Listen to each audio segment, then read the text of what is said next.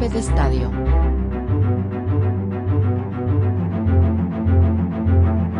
Bienvenidos a Golpe de Estadio. Mi nombre es Pablo Gómez. Y el mío Sebastián García. Estamos una vez más aquí para hablar sobre el deporte más popular del mundo. Si eres un apasionado del fútbol, estás en el lugar indicado, ya sea que sigas la Copa Oro, la Liga Española, la Premier League o cualquier otra competición. Estamos aquí para llevarte toda la información y las últimas novedades. Así que siéntete como en casa, ponte cómodo y disfruta de este podcast de fútbol hecho especialmente para ti. Comencemos. ¿Existe un mundial femenino? Claro, obviamente existe. Hay muchas personas que todavía siguen con una ignorancia como tal de no, no saber que existe un mundial. Eh, la, la FIFA como tal hizo una publicidad para poder darse cuenta de que sí existe el fútbol femenino con mucho nivel, el cual tomaron un video de la selección francesa jugando. En teoría era el equipo femenino, eh, perdón, el equipo masculino que estaba jugando, pero después lo pasaron todo a la compu y se dieron cuenta de que no era el equipo masculino, sino que eran las mujeres las que estaban jugando, solo habían editado para que creyeran que eran los hombres. Entonces, eh, la, una gran publicidad para lo que era el Mundial Femenino. La verdad, mis respetos porque eh, los llegas a ver y si crees que era Mbappé el que estaba haciendo goles, te lo juro. Ok. Eh, ya estamos con el Mundial. Está, está muy bueno el Mundial. Está de lleno. Están jugando lo mejor posible las chicas. Eh, tenemos historia y récords. Literalmente tenemos nuevas historias, nuevos récords, nuevas cosas que hay que ver. Como lo primero sería la apertura de la Copa Mundial Femenina 2023. Eh, ya rompieron sus propias marcas de asistencia en el partido de fútbol, ya, como tal. En Australia asistieron 75.784 aficionados y en Nueva Zelanda, que son las dos sedes del Mundial, y en Nueva Zelanda eh, 42.137, que es una gran cantidad, ya es una gran cantidad que, que no es algo a simple vista, que, que puedes ver y darte cuenta de que sí, sí, Que sí, sí es, hay apoyo. sí es visto, ya sí es Sí. visto y sí es tomado en cuenta eh, el fútbol femenino como tal, que debería de ser. Que debería de ser exacto. Ya. Y como te podrás dar cuenta, hay talento. Si no solo con esa publicidad que hizo la FIFA, Claro. Te das cuenta. Era muy importante, la verdad, era muy importante esa, ese tipo de publicidad para que mucha gente cayera y viera de que existen, obviamente existen variedades entre un, un- una rama y otra, masculina y femenina me refiero yo, pero eh, además de que exista la diferencia, también tiene mucha similitud porque así como existe fu- esfuerzo masculino, es- existe esfuerzo femenino para poder llegar a cierto nivel, ¿verdad? Totalmente de acuerdo. Eh, pues entre otras noticias dentro siempre de la rama femenina tenemos eh, pues una decisión comentada del VAR con la árbitra Yoshimi Yamatashi, la cual explicó al público el- la decisión que tomó de pitar un penalti a favor de Nueva Zelanda en el mundial del presente año, ¿verdad? Porque no sé si tuviste la oportunidad de ver el partido, eh, era un poco controversial ese penal, entonces al final ella explicó y todo y pues Sí. le dieron la razón, ¿me entendés? Sí, sí, sí. Lo, lo importante de esto que eh, el árbitro al momento de ir al bar a tomar una decisión llega y toma la decisión con el, con el panel arbitral, ¿no? Con el cuerpo arbitral. Toma la decisión y con el micrófono lo tiene que comunicar a todo el estadio cuál fue la decisión que tomó. Entonces imagínate, va, o sea, esa gran presión de que te estén viendo, ponele 75 mil personas. O sea, sí, es un montón, ¿no? es, Ya. sí, la verdad es que uno se pone nervioso en ese tipo de situaciones. Sí, como eh, se puede decir que esta medida mejore el tema, el tema de la transparencia en las decisiones, que no sea algo, que no se mire tan corrupto como se ha visto en algunos partidos. Eh, siento que sí es algo muy importante ese tipo de, situaciones. También retomando siempre eh, historia del tema de la Copa Mundial Femenina. Podemos decir que en Jamaica consigue su primer punto en una Copa Mundial Femenil tras empatar a cero con Francia. Imagínate, en tu primer, tu primer punto. sí. La verdad es de que un, un gran avance, algo que celebrar para las jamaiquinas. Sí, la verdad que sí es algo mucho celebrar porque no cualquiera viene y número uno va al mundial, número dos hace su primer punto y número tres empata contra Francia. Contra Francia. contra Francia. Que, lo que estamos hablando. Es un equipo muy fuerte. Claro, exactamente. Sí. Eh, tenemos aquí como también continuamos con historia y es que Herb Renard se convierte en el segundo entrenador en dirigir equipos, tanto en la Liga de la Copa del Mundo masculina como en la femenina. Él estuvo en Marruecos y Arabia Saudita en, la rama femenina.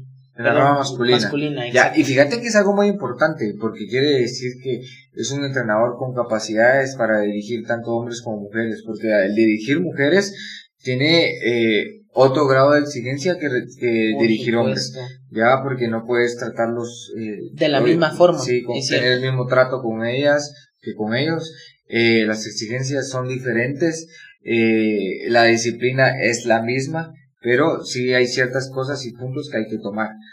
Eh, la verdad que además de él, eh, bueno, después la primera persona que dirigió Copa del Mundo masculina y femenina fue John Herman, que en la selección masculina, eh, rama masculina dirigió Canadá y en la rama femenina dirigió Nueva Zelanda. O sea, es, importante. es otra persona, otro entrenador del cual podemos decir que tiene las mismas capacidades que Renal. Sí, la verdad que sí, es, es de admirar el poder dirigir masculino y femenino, ¿no? Sí, totalmente. Y te cuento, con 17 años debuta en un mundial.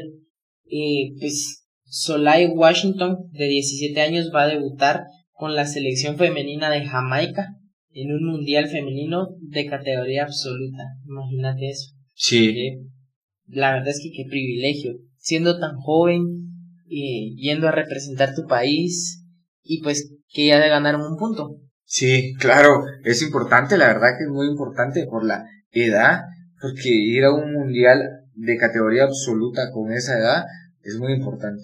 Ya, o sea, obviamente existe eh, la, la, U17, la U20 para poder ir a esos mundiales, pero con selección absoluta es... No cualquiera. Sí, la verdad que sí, es de, es de glorificar y alabar la verdad es que sí, es de admirar ese tipo de situaciones. La defensora marroquí de 25 años, no Italia vecina, se convertirá en la primera jugadora en llevar hijab, en participar en una Copa Mundial Femenina de la, eh, de la FIFA. Eh, este Marruecos sabe contra Alemania el lunes, ya, o sea, el lunes pasado. Eh, será la única atleta, imagínate, escuchar este dato perturbador, como dirían por ahí. La única jugadora, la única atleta de 736 que usaría el hijabi, que es el... El hijab, ajá. Ajá, que es el... Es como que... Es el turbante, si quieres verlo así, que utilizan y pues las religiones de musulmanas y todo eso, ¿me entiendes?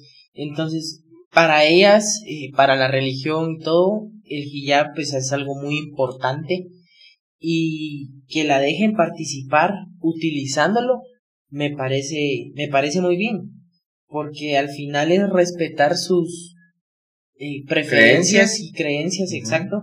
Entonces la verdad es que ahí muy bien y a ver qué tal les va también al sí como estaba mencionando es un respeto que debe existir eh, no tanto como el respeto que, que programan a veces personas LGTB y fumas y no sé qué más por ahí.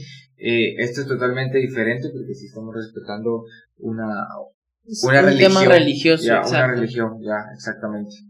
Y bueno, saltarnos un poquito de, de un charco para otro, de un lugar para otro, de una rama para otra, pasamos ahora para la selección sub-15 de Guatemala.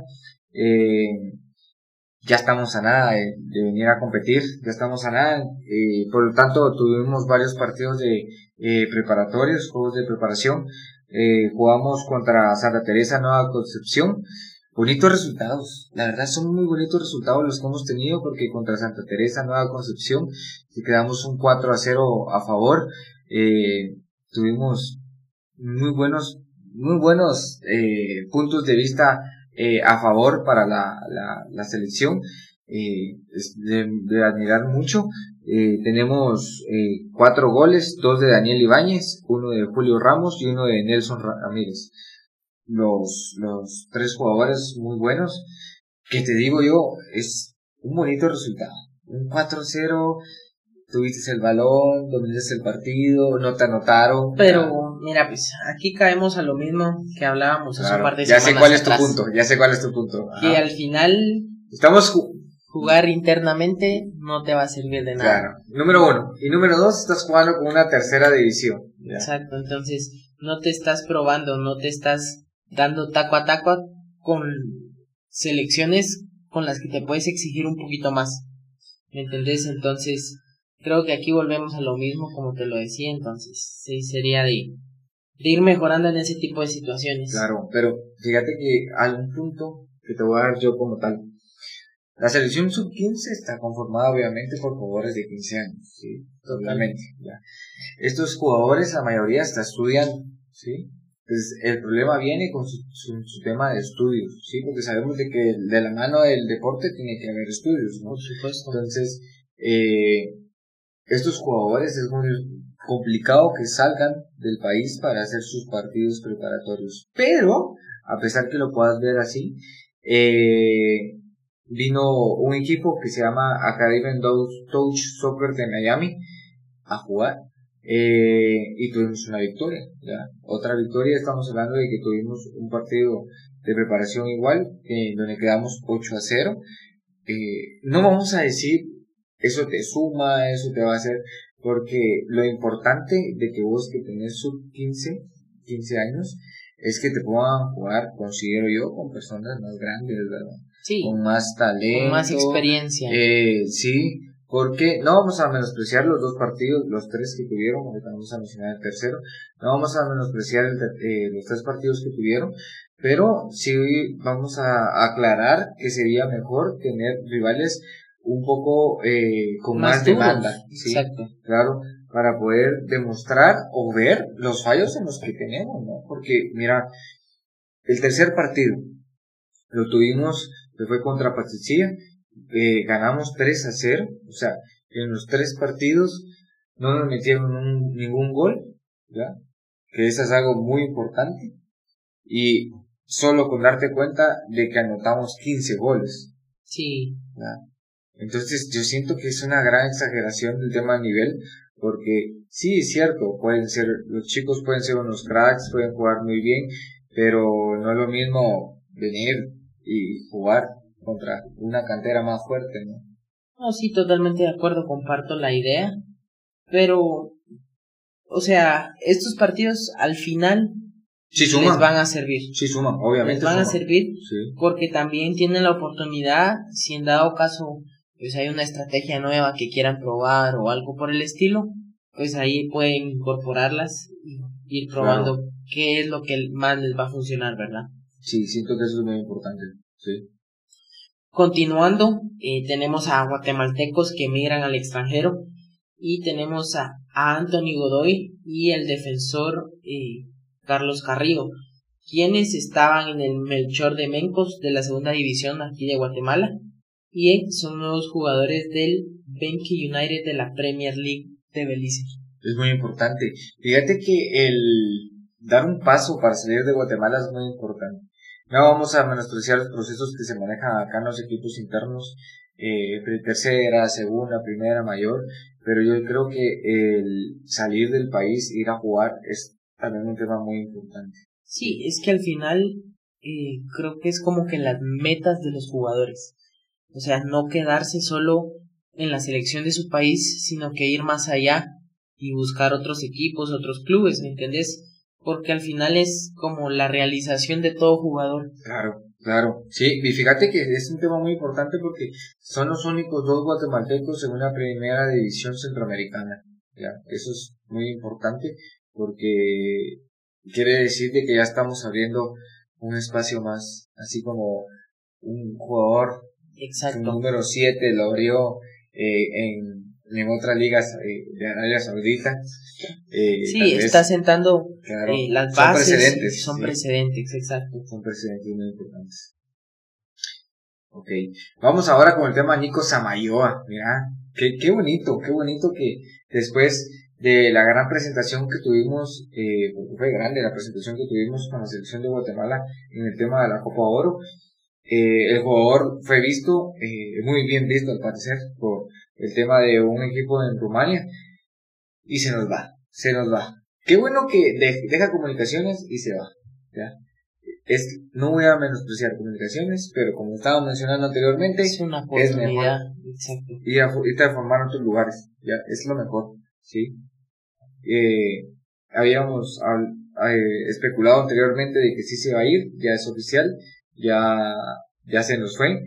Eh, eh, ha dado palabras muy fuertes él, agradeciendo también de que el tema de la selección de, de Guatemala fue una gran vitrina para poder mostrarse y eso es lo importante, ¿no? Si vas a selección, vas a, a representar un país, te tenés que mostrar porque obviamente el fútbol eh, es algo que haces por amor, pero no solo de amor se vive, ¿no? Exacto. ¿Ya? Es, al final es su trabajo. De Sí. a eso se dedica.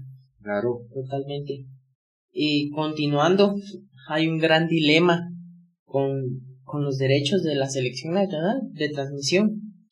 Y actualmente la Federación Nacional hizo un anuncio oficial, pues que los derechos de la televisión están a la venta para la selección nacional y para las siguientes competencias pues internacionales. Cabe recalcar que varias empresas internacionales y nacionales ya están peleando por hacerse, pues, obviamente dueños de estos derechos, ¿verdad? ¿qué te voy a decir yo? Espero que Tigo Sport no la agarre. ¿Por qué te menciono y no voy a menospreciar a nadie y decir no, que este no? ¿Sabes cuál es el problema? Cuando entró, inició el mundial masculino, vinieron y dijeron, contraten Tigo Sport, van a poder ver todos los partidos del mundial totalmente gratis. Bueno, un montón de gente que eh, vio, te- eh, eh, adquirió el plan de internet Tigo, que ahí en teoría venía Tigo Sport, y ahí, bueno, entrabas a la aplicación de Tigo Sport y te decía, mira, ¿quieres ver los partidos? Contrata esto para poder ver los partidos. Sí, exacto. Entonces te, hacían adquirir el internet para después ac- activar el plan para ver los partidos, entonces Sí. estás gastando doble, ¿no? Entonces, ¿cuál, es, el- cuál es el fin, no?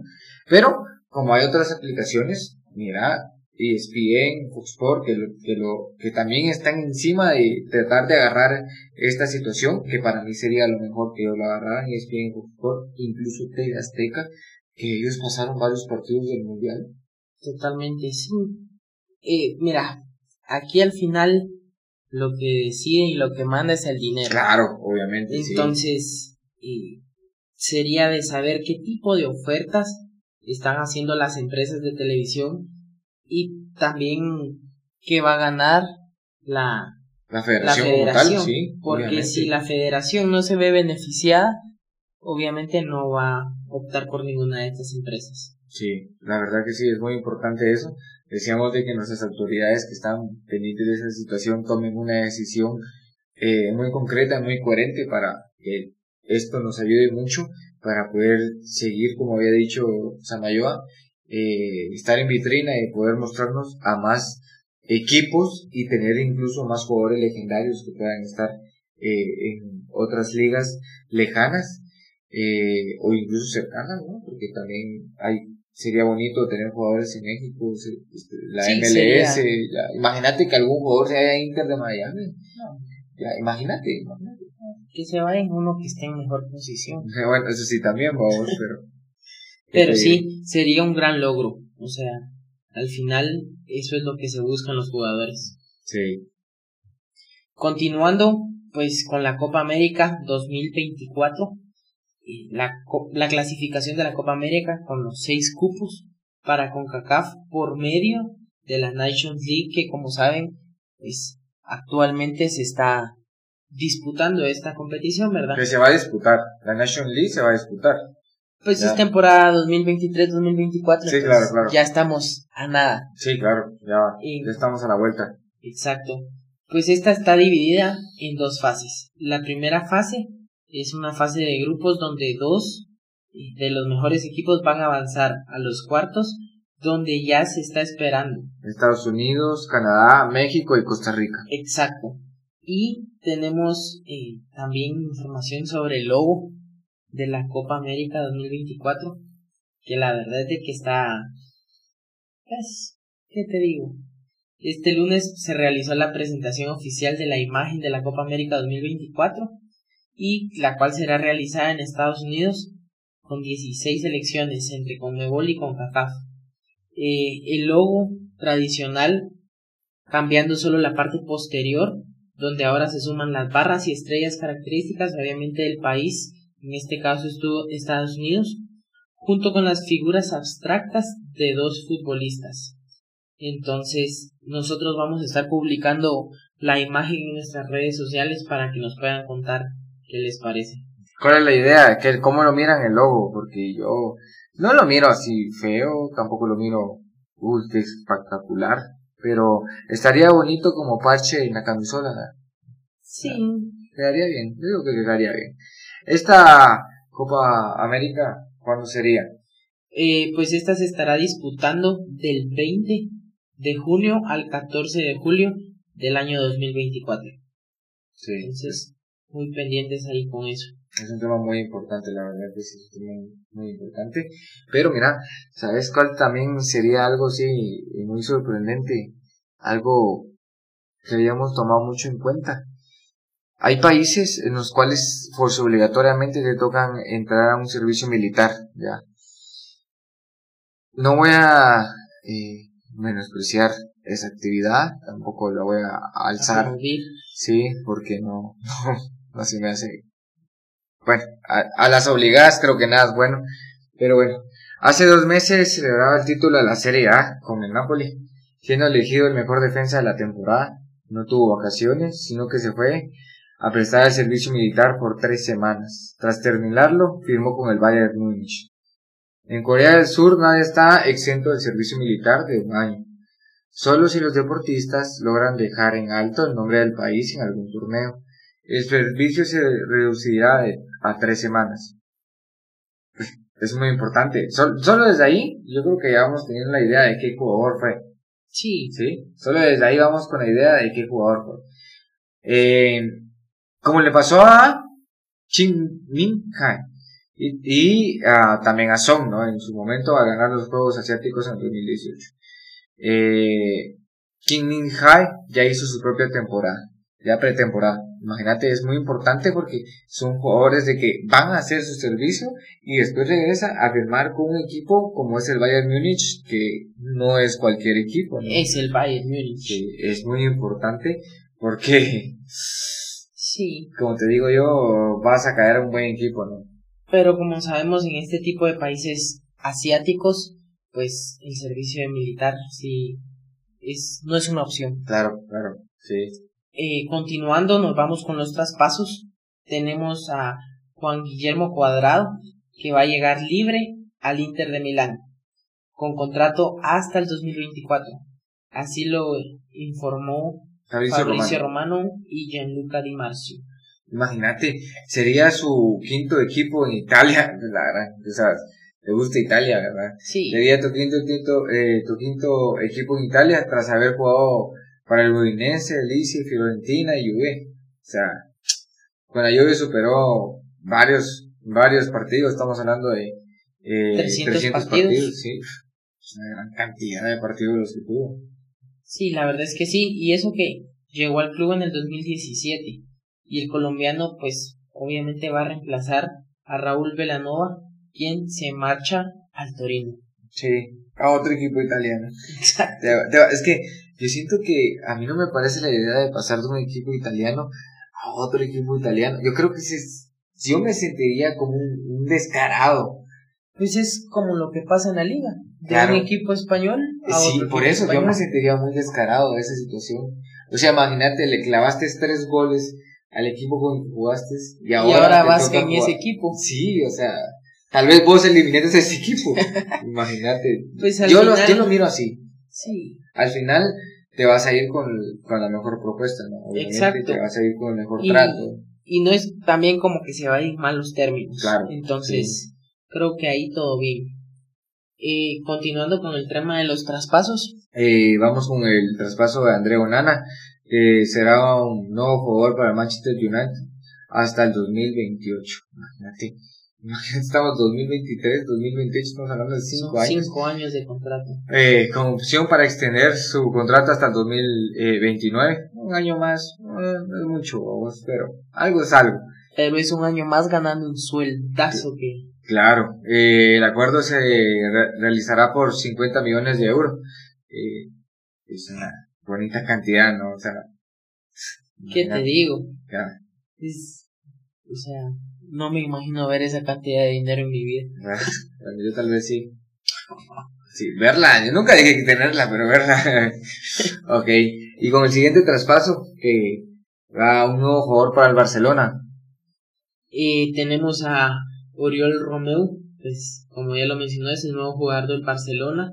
El centrocampista llega procedente del Girona y firmó contrato hasta el 2026. Ok, sí, tres años, estás bien. Solo no me queda claro cómo el Barcelona puede seguir contratando ya con una multa, mira. O sea, no, no comprendo yo, de verdad. Sí, a veces no se comprenden las situaciones, pero, pero ya está. Ya ¿Qué más- llegó, ¿Qué más queda? Sí, ya, ya está. Fíjate que eh, es un- una situación de, de qué pensar. ¿Por qué? Porque siguen llegando eh, eh, jugadores de mucho peso a la Liga Saudí, ya a Arabia Saudita. Eh, no es uno, no son dos, no son tres. O sea, sí está llegando mucho la cantidad. Pero, como te lo voy a mencionar, en el Al, Al Hali de eh, EFC y Manchester City llegan a un acuerdo para el traspaso de Riyad Mahrez a cambio de 35 millones de euros. El argelino firma por tres años con, con el conjunto saudí. Ahí llevamos un jugador, escucha bien. Ahí tenemos a otro como el Al Nars, que ha fichado al lateral izquierdo brasileño Alex Telles por 4.620 millones de euros. Eh, firma hasta el 2026. Llega del Manchester United. Ahí van dos. Y pues podemos venir y decir más jugadores todavía, porque quiera que no, no nos va a alcanzar el tiempo y hay muchos jugadores que pesan eh, que van a hacer su cambio. Pero algo muy importante, que es como vos decís, ahorita no joven, muchas gracias, se lo agradezco, pase mañana. pero pase mañana por favor. Eh, Lautaro Martínez rechazó la propuesta de 240 millones por cuatro años eh, en Arabia Saudita, imagínate, le gusta más el tema de su carrera, de su futuro, con, con el tema del dinero. O sea, yo siento que Al final debe de ser así. sí, de- debería, Debería, ya, exacto, Al final debería de ser así. Uno tiene que hacer las cosas por pasión, por, por placer, no por dinero. Claro, claro, sí, pero fíjate que, pues, hablando de tema de, de, de pasión por amor, tenemos también otro tema de pasión y amor, que es el tema de una selección de compañía.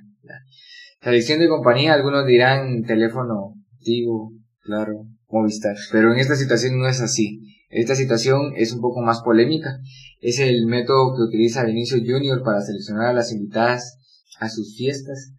Eh, según eh, ciertos medios, que según se comenta es real, eh, Vinicio usa ciertos eh, Métodos. métodos ya para poder seleccionar a, a las chicas que van a entrar a sus fiestas, como mencionamos que el primer método sería que miran el tema de los perfiles, que no, que no sean perfiles privados en Instagram, que sean visibles para que ellos Para puedan. todo público. Claro, exactamente, número uno.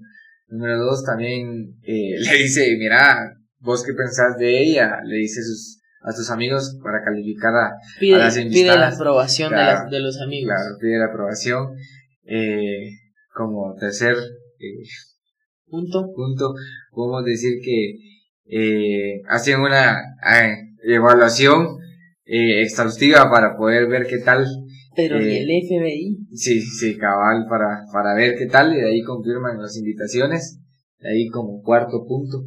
Eh, a los escuchados, que se escucha un poco discriminador, va, que dice que a las que no pasaron los estándares de belleza les dicen que no. Imagínate, si no es bonita te casa afuera, ya. Sí.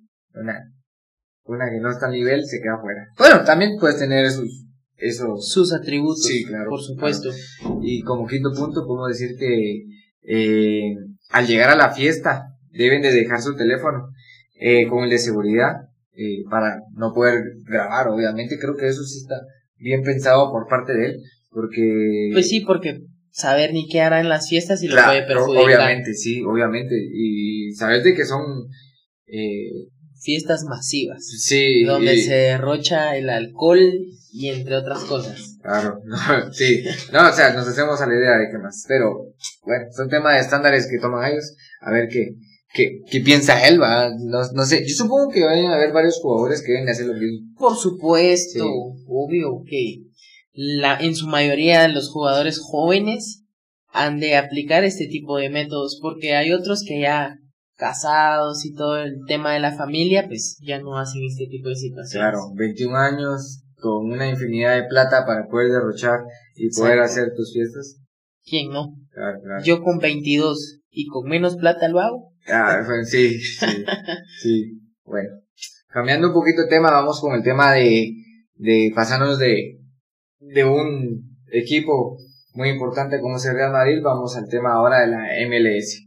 Nos pasamos directamente para eh, el otro lado del mundo, el cual sería el debut de Messi con el Inter de Miami, que fue un partido el cual jugó Messi, un partido importante, ya un partido importante, eh, logró anotar, que era lo que me estabas mencionando anteriormente, de que si no, ¿para qué te llevaron? va? Exacto. O sea, a él lo llevaron para ganar. Sí, Definitivamente, él ahí no tiene otro propósito. Lo que sí me desconcertó un poco es de que él entró como suplente y entró de capitán. Yo no sé cómo se manejarán las cosas dentro del equipo, pero no consideré justo, obviamente los del equipo pues felices de que él fuera el capitán, no creo yo que se hubieran quejado, Claro. pero si vos lo mirás de un tema de, de lealtad, de ética, creo que el jugador con mayor antigüedad, si quieres verlo así, debió haber sido el capitán. Claro, claro, pero obviamente te lo voy a poner así. Selección de Guatemala, lo voy a poner así. Y viene el pescadito, renace el pescadito, ya. Y entra a la selección otra vez, él tendría que ser el capitán.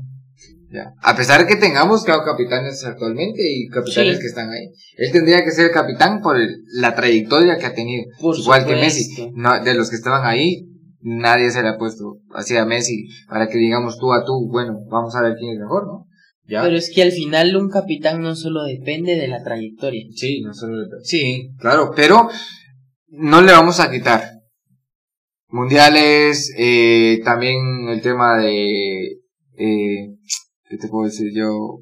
Eh, De que jugó en el Barça y en el PSG. No, pues, no, no solo eso, balones, sí. de, balones de oro, eh, el tema de el, el liderazgo que tiene él no es cualquier cosa, ¿no? Es muy importante, ¿sí? Sí, sí. Sí, sí, Por te lo juro.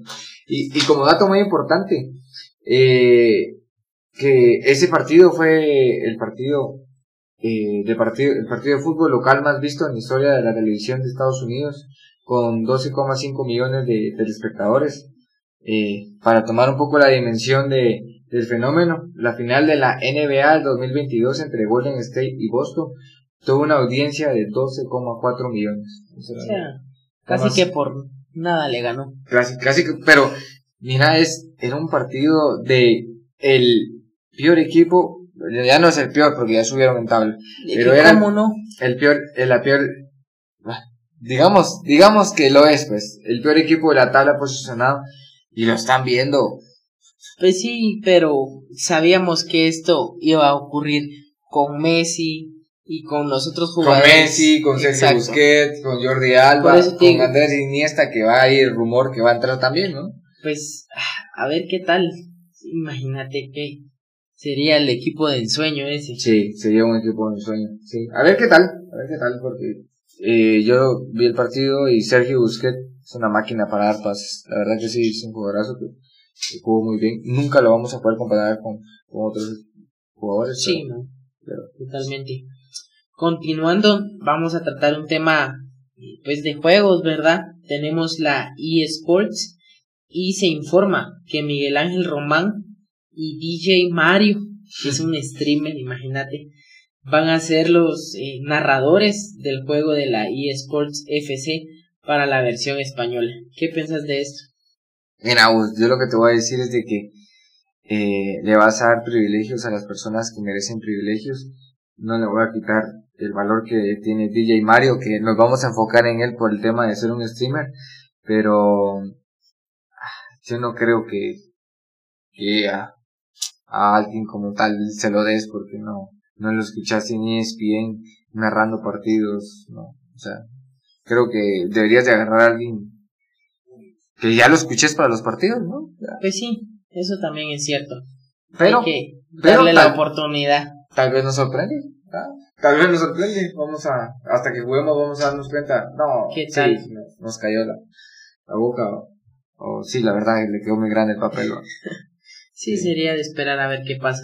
Y ahora, como tema muy importante también, de, siempre referente al tema de los streamers, en la Kings League, Kings League que es algo también controversial porque muchas personas creen que está bien, muchas personas creen que está mal, pero lo que hizo Gerard Piqué para mí fue una bomba, la verdad, eh, el tema negocio deportivo es muy importante. Como empresario la eh, rompió. Claro.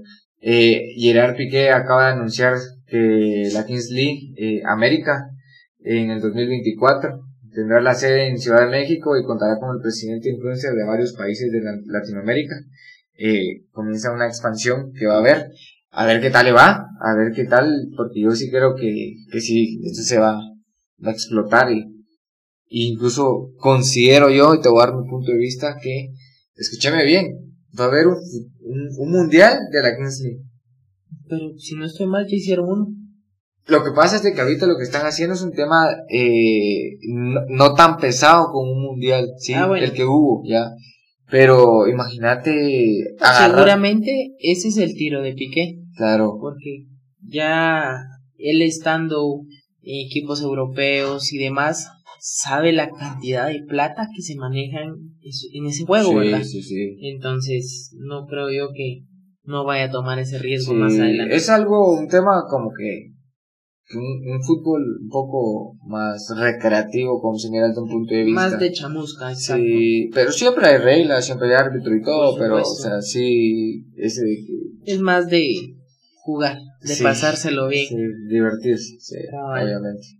Y continuando, vamos con la Liga Saudí. Ya habíamos tocado un par de temas en relación a esta liga, pero tras el amistoso de Cristiano Ronaldo, les dio algunas declaraciones y dejó esto a su forma de ver.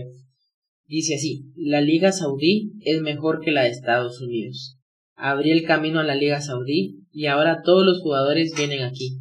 No volveré al fútbol europeo, la puerta está completamente cerrada. Tengo 38 años, también el fútbol europeo ha perdido mucha calidad. La única válida es la Premier League están muy por delante de todas las demás ligas. Imagínate. Yo sí creo, le creo todo lo que dijo. Todo, todo, porque mira, sí creo que eh, la Liga Saudí es mejor que la Estados Unidos. Número uno. Yo sí creo eso. ¿Vos qué pensás? Sí, totalmente. Empezando por las estrellas que ya están yéndose jóvenes a la Liga Saudí. Claro, número uno. Número dos, también creo yo mucho que el fútbol europeo ha bajado mucho. ha bajado demasiado. Sí, con todo este tema de, eh, no de las reglas, sino que de las polémicas que se están dando, creo que eso le resta al fútbol europeo. Número tres, considero yo de que eh, la Premier League creo que es la mejor liga. Sí, que está muy delante de todas las demás ligas. Sí. El, el fútbol que se maneja en la Premier League es totalmente distinto a la que se maneja en la liga, en la Serie 1 y todo eso, ¿verdad? Sí, claro sí, es muy importante eh, ese tipo de, de, interpretaciones que tuvo Cristiano Ronaldo. Eh, las declaraciones no son tan, tan tomadas a ligera, pero sí son muy reales y, muy crudas. Viene de alguien que ha jugado en varios equipos. En varios equipos. En el United, en el Real Madrid, obviamente.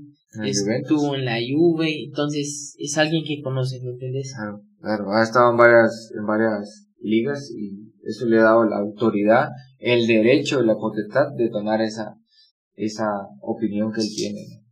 También algo así como que muy importante en donde vas a decir vos, bueno, me voy a jugar, me están llamando, que dice que en Arabia Saudita se buscan futbolistas para jugar en la tercera división que ofrecen entre tres mil y cuatro mil dólares de sueldo más casa.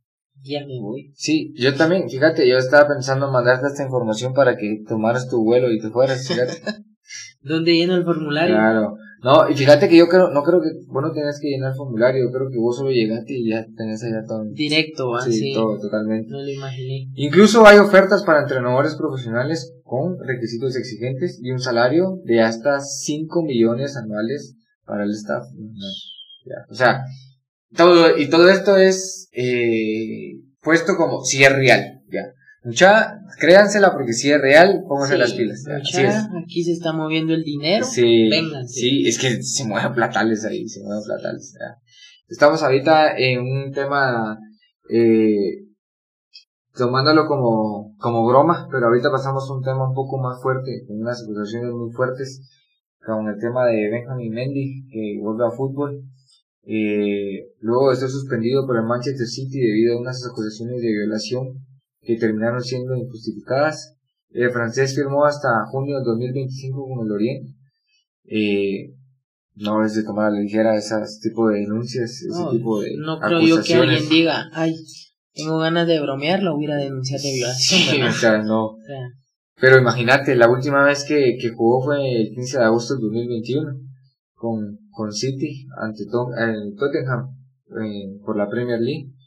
Posteriormente de ese partido fue acusado, eh, preso, sometido a juicio y declarado no culpable. Imagínate todo ese proceso que te llevó eh, salir de esa situación, yo creo que sí es un poco eh, difícil. la verdad es que es difícil pasar, ¿qué te digo? Dos años y un par de meses sin tocar un balón y ahorita otra vez retomar esa vida, ese estilo de vida y creo que va a ser una situación muy difícil de adaptarse. Sí, la verdad que sí. Eh, siento yo que no es de tomar a la ligera, como lo estás mencionando, pero bueno, deseamos lo mejor a él, ¿no? Sí, totalmente de acuerdo. Cambiando un poquito el tema, ahora un poquito más divertido, un poquito más feliz, vamos a hablar del tema de la pretemporada. Eh, partido muy ajustado que tuvo el Bayern Múnich eh, contra el Rotterdam eh, FC ganando solo 27 a 0. Yo creo que fue un partido de tú a tú. ¿Qué pensás? sí, claro, muy reñido. Sí, yo creo que estuvo así como que, bueno, jugamos, pero por favor no tantos goles. Sí, la, no, la verdad es de que qué vergüenza. Yo siento que un partido así ya no es ya no es alegre, ya no es agradable, sí, ya no es agradable y ya así como para el Bayern es, bueno, echémonos todo el gol, porfa. Ya pásenme la pelota, dos goles cada uno. Exacto. O sea, ahí bien pudo haber metido un gol cada jugador del equipo. Claro. Y otra vez. Claro. sí. Imagínate. No, no yo, yo creo que un partido de esos no, no sería ideal jugarlo. O sea, yo me aburriría. Y... Sí, imagínate, estamos hablando que cada aproximadamente tres o cuatro minutos había gol. Entonces, ¿cuál es el chiste? No, o sea, yo creo que no, no, no es la situación. Eh, lo más divertido y lo más emocionante del fútbol es el gol. Es el gol. Pues sí es el gol, pero si es sencillo. Claro, por eso te digo, es el gol, pero con lo mismo. Si es sencillo, ya no tiene sentido. Con un grado de dificultad, sí. También como tema muy importante el tema de pretemporada, también eh, el Barcelona tenía un partido contra la Juventus. Eh, el Barcelona no jugó, ¿sí? Eh, tenía programado el partido de la pretemporada 2023-2024. Eh, no se disputó y es algo que te voy a explicar por qué. Dice que una gran parte, eh, parte importante del plantel, eh, no jugó porque tenía una gastro en, eh, eh ¿cómo es? una gastroenteritis cabal, exactamente. Pero dicen que un jugador de, del Barcelona, tuvo un viaje a África y de ahí regresó, no tenía sus vacunas y la regó, la regó con todos. Pues mira, una gastroenteritis no, no es por vacunas, la verdad es... Así estaba mencionando el Sí, tema. sí, sí. ya, sí estaba mencionando. ya. Pero algo se comió Sí, obviamente. porque... A ver, ni qué se comió, la verdad. Sí, me imagino que todos los baños tapados ahí. ya, no hay de otra. Es pura agua hecha. Sí, que también. Eh, vas a jugar un partido y te pagan por quedar como MVP del partido. Entras de cambio. Quedas como MVP del partido y te pagan. ¿ya? Te pagan un cheque de un millón de yenes, equivalentes a 6.300 euros. Es lo mismo que gana en una hora. Exactamente. Y todo esto para la máquina de Erling Haaland. O sea, como ya lo hemos mencionado anteriormente, este tipo es un androide. de Sí. verdad. Eh, no le vamos a quitar el mérito que tiene, la verdad es un buen jugador, eh, está a nivel. Creo que, creo, considero yo de que él sí va a tener un balón de oro en un futuro. Sí, A, a ver cómo nos va, porque tenemos varios jugadores que lo, que lo van a pelear, ¿no? Tenemos a Vinicius, tenemos a Mbappé.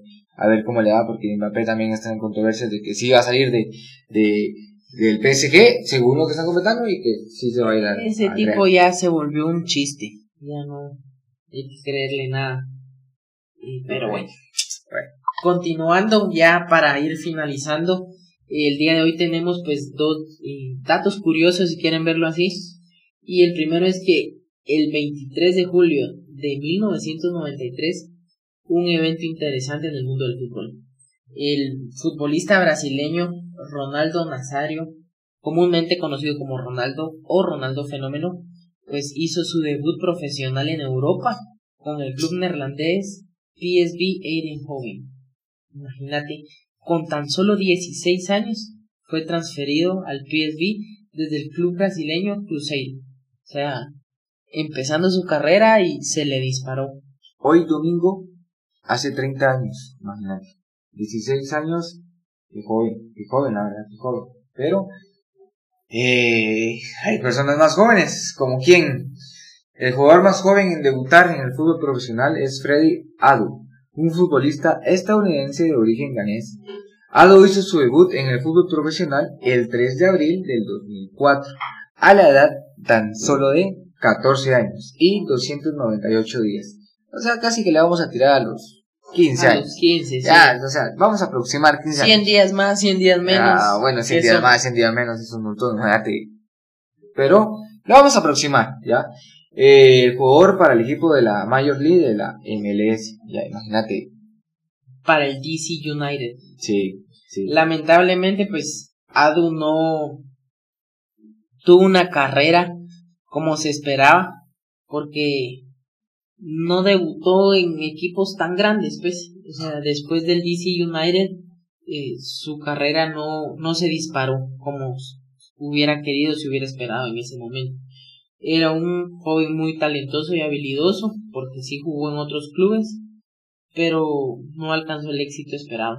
Entonces, aunque eso no pasó, su nombre pues se sigue recordando obviamente por su precoz debut en el en la MLS, ¿verdad? Sí, sí, sí, yo siento y considero yo de que es muy importante el tema de, de la edad para poder debutar. No cualquiera lo va a tomar eh, a la ligera y más con 14 años y la cantidad de días que dicen eh, que es. Yo sí soy de la edad de que el tema de la edad en que debutas es muy importante. Y, y en el tema de la edad en que debutas quiere decir el tema de cómo va a ser tu trayectoria o cómo te vas a desempeñar. Si no llegas a tener lesiones. Si llegas a tener algún tipo de lesión, Ya pues creo que la situación cambia totalmente. Sí, sí, totalmente de acuerdo. Bueno, y así concluye otro episodio apasionante de Golpe de Estadio. Esperamos que hayan disfrutado tanto como nosotros el, al debatir y analizar los momentos más emocionantes del hermoso juego. No olviden seguirnos en nuestras redes sociales para estar al tanto de las últimas noticias y actualizaciones del mundo del fútbol. Queremos agradecerle a cada uno de nuestros oyentes por su continuo apoyo y acompañarnos en cada uno de los episodios. Sin ustedes, este podcast no sería posible. Bueno, y recuerden que el fútbol es más que un juego, es una pasión, un estilo de vida. que logra reunirnos con amigos y familia. Nos vemos el próximo episodio, donde seguiremos explorando las noticias y los momentos emocionantes que hacen el fútbol el deporte más amado del mundo. Hasta la próxima y recuerden, el balón no se mancha. Esto fue Golpe de estadio.